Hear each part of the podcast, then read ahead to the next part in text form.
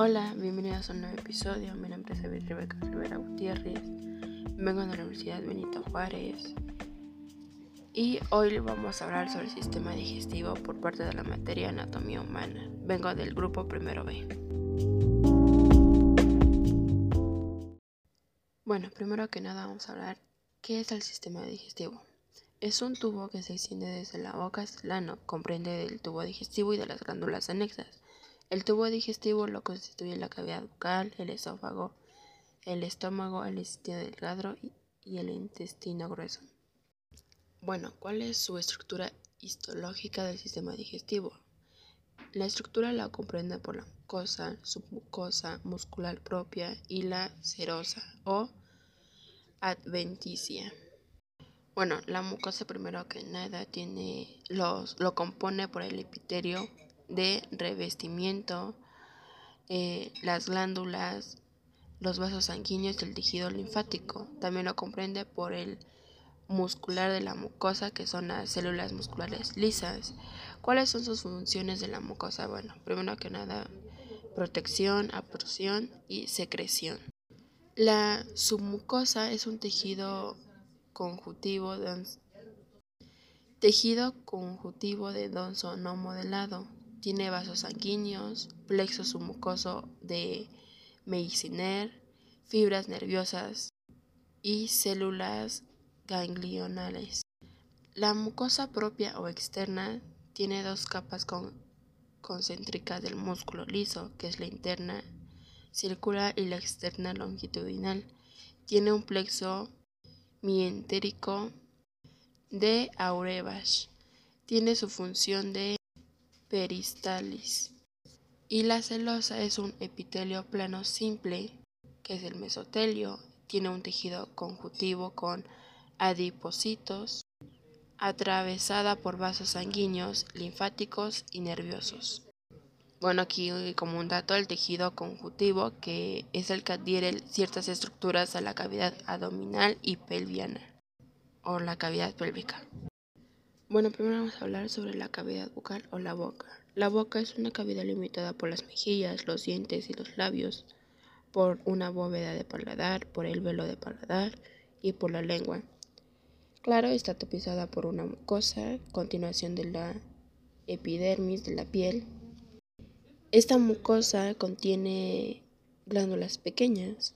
La lengua es un músculo cuya, cuyo papel consiste en formar el bolo alimenticio, imprimiendo los movimientos necesarios a los alimentos introducidos en la boca y mezclándolos con la saliva.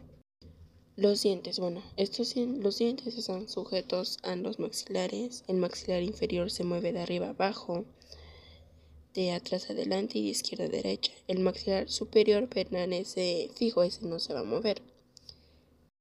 El maxilar inferior es un hueso en forma de herradura. Tiene, bueno, termina en ambos lados por una parte ancha que se remota por debajo de las mejillas. Cada uno de ambos extremos termina en dos prominencias detrás del condilo y delante del apófisis.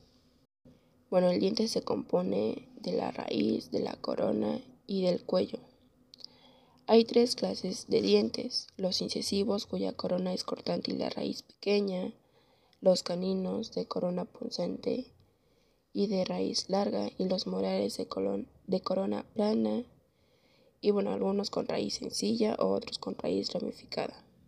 Bueno, el diente está constituido por un esmalte, por una dentina y túbulos dentinarios, por espacios intergrubales, por una capa odontoblástica, por espacios intraproximales, por una pulpa que está contiene pues, vasos y nervios, por una encía, que hay dos encías, la encía libre y la encía adherida, por un surco, por una lámina propia de la encía que es el periostío, por un periodonto, por una papila, por un cemento, por conductos radiculares que son los centrales y por un hueso que es la mandíbula o el maxilar, tiene diferentes nombres, y por los agujeros apicales, que se puede decir que es donde inician las raíces del hueso. Bueno, la función del incisivo canino tiene la función de cortar. El premolar, que solo podemos ver en detención permanente, eh, ese desgarra y tritura, puede desgarrar, triturar y moler pues, los alimentos. Y la molar es precisamente para triturar y moler. Bueno, ahora vamos a hablar sobre las glándulas salivales, que esas entran en las glándulas anexas. Las glándulas salivales eh, secretan la saliva. Estas en racimo y se componen de lóbulos cuyos conductores desembocan todos en un mismo tubo excretor. Bueno, las glándulas salivales son las, las glándulas parótidas que, que están situadas en el interior de las mejillas, debajo de las orejas. Derraman la saliva del nivel del maxilar superior por el canal de estenón. El producto de su secreción es alcalino. La saliva que produce sirve para facilitar más la masticación.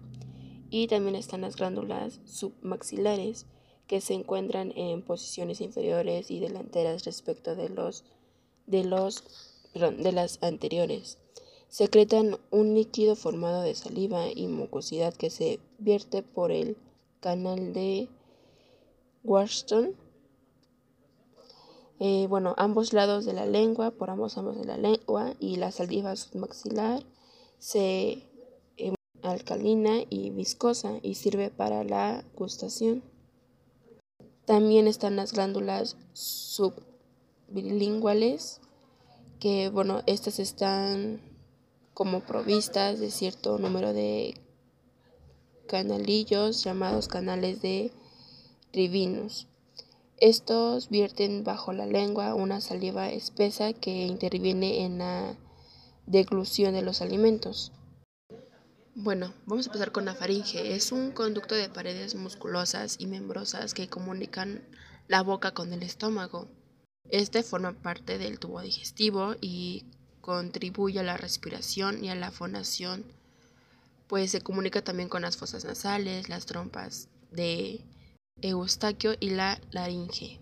Bueno, como había dicho, la faringe está por detrás por las fosas nasales, cavidad bucal y la laringe eh, tiene una longitud aproximadamente de 14 centímetros, tiene una extensión hasta la base del cráneo y tiene porciones que son las nasofaringe, rinofaringe, epifaringe, orofaringe, bucofaringe y mesofaringe, y hipofaringe. Bueno, ahí vamos a hablar sobre el esófago. El esófago es un tubo cuya longitud varía de 20 a 25 centímetros. Está situada delante de la columna vertebral y detrás de la tráquea. Atraviesa la caja torácica descendiendo desde la faringe hasta el estómago. El orificio por eh, bueno, es el orificio por donde comunica con este último, se llama cardias. El esófago, como el resto del tubo digestivo, está constituido por tres túnicas superpuestas. La primera es una túnica mucosa interna, la segunda es una túnica musculosa compuesta de fibras circulares por dentro y longitudinales por fuera, y una túnica fibrosa externa. El tubo del esófago está tapizado interiormente por las glándulas del de la mucosa y el, lobo, y el lobo alimenticio. Es empujado por las contracciones alternativas de las fibras circulares y longitudinales de la pared. Bueno, ¿cómo entiendes la deglución? Para mí la graduación es el proceso por el cual el bolo alimenticio es triturado, humedecido y tragado para posteriormente alimentarnos.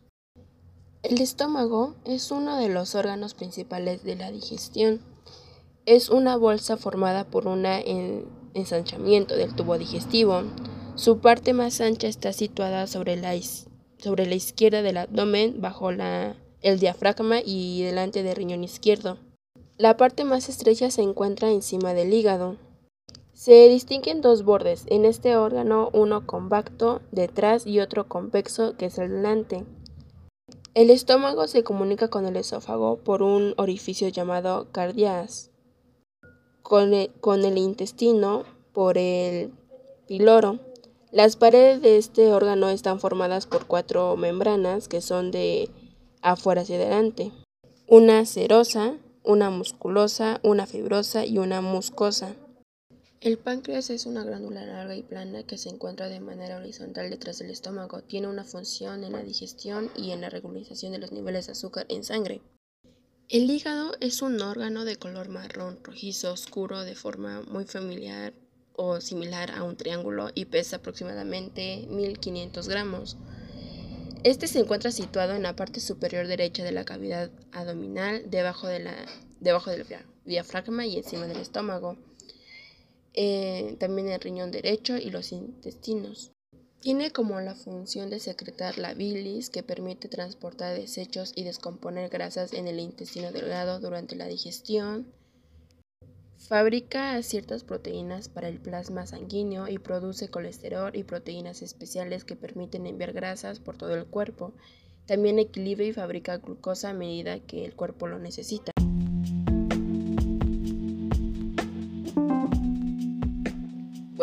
La vesícula biliar concentra y almacena la bilis, un líquido que produce el hígado y que se ayuda con la digestión de las grasas de los alimentos conforme pasan a través del intestino delgado. Bueno, el intestino delgado vamos a hablar. El intestino delgado consta de las siguientes partes: un duodeno, que cuyo nombre alude a la longitud de unos 12 dedos, este intestino comunica con el estómago por el piloro, dos canales que lo ponen en comunicación con el hígado y con el páncreas, y ambos desembocan en el intestino de, por la apoya de Bater. También el intestino delgado está compuesto por un yeyuno, que es parte del intestino que prolonga el duodeno por un ileón, que es la tercera parte del intestino delgado que comunica con el intestino grueso por la válvula ileoceal, perdón, que ésta está dispuesta en forma de las materias de la alimentación que pasan fácilmente del intestino delgado al intestino grueso, pero no pueden ser rechazadas por esta hacia el ileón. El intestino grueso comprende de tres partes, el ciego, que es provisto del apéndice vermicular que se desarrolla encima de la válvula ileocecal, el colon, que es una porción del intestino grueso que va del ciego a recto, según las direcciones que toma sucesivamente, se lo dividen en cuatro partes, que es la porción ascendente, colon transverso, porción descendente, colon ilíaca, o ilíaco, o S, que es del colon. Bueno, el recto, que es la última porción del intestino grueso, que va desde la continuación del colon, se extiende desde el costado izquierdo de la articulación sacrovertebral hasta el coxis, delante del cual se abre por un orificio llamado ano. Eh, el recto constituye la parte más ancha del intestino, todo el intestino, salvo del lado del ciego y la base del recto, está enteramente cubierto por una ancha membrana serosa, el perióteno. Este, este mantiene el aparato digestivo en la cavidad abdominal, rodea el tubo y luego sus dos mitades se reúnen y van como adheriéndose a la pared del cuerpo. Por detrás está como una hoja doble que lleva el nombre de mesenterio. Y bueno, como último, que es en casi todas su extensión del intestino, está tapizado de glándulas, que son las glándulas de Lioberkun, creo que así se pronuncia, que son las como las glándulas en tubo, y las Brunner, que son las glándulas en racimo. Bueno, estas secretan un líquido alcalino, es llamado como jugo intestinal. Y bueno, pues eso sería por el episodio de hoy. Muchas gracias por su atención. Nos vemos en el siguiente episodio.